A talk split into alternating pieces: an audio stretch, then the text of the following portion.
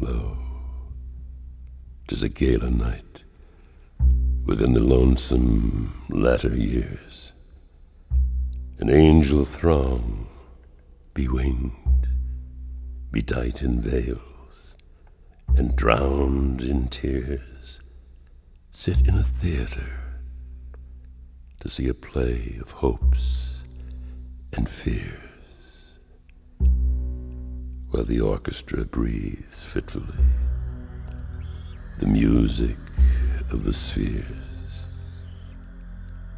Mimes in the form of God on high mutter and mumble low, and hither and thither fly.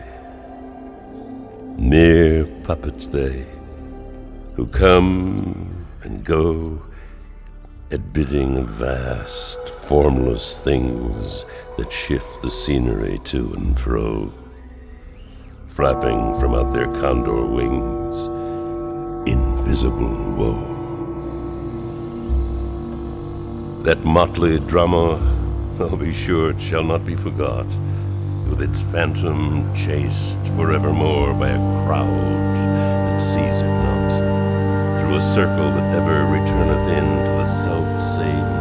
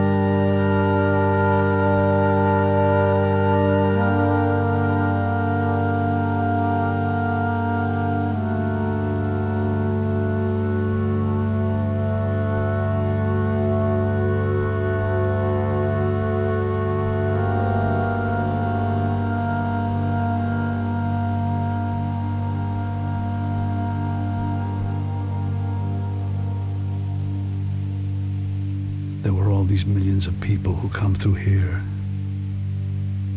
And I see them all. People of every color, shape, and size. And I think about all those people who did. All of those that made it.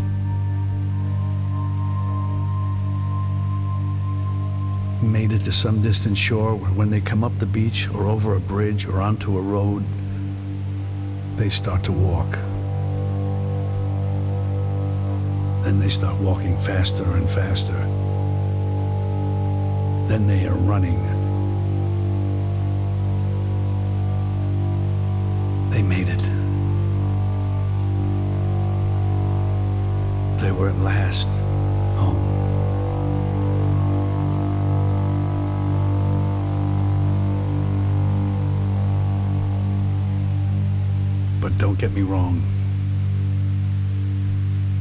Ghost of all those who never got to get there. And the ghost of those who will never get there.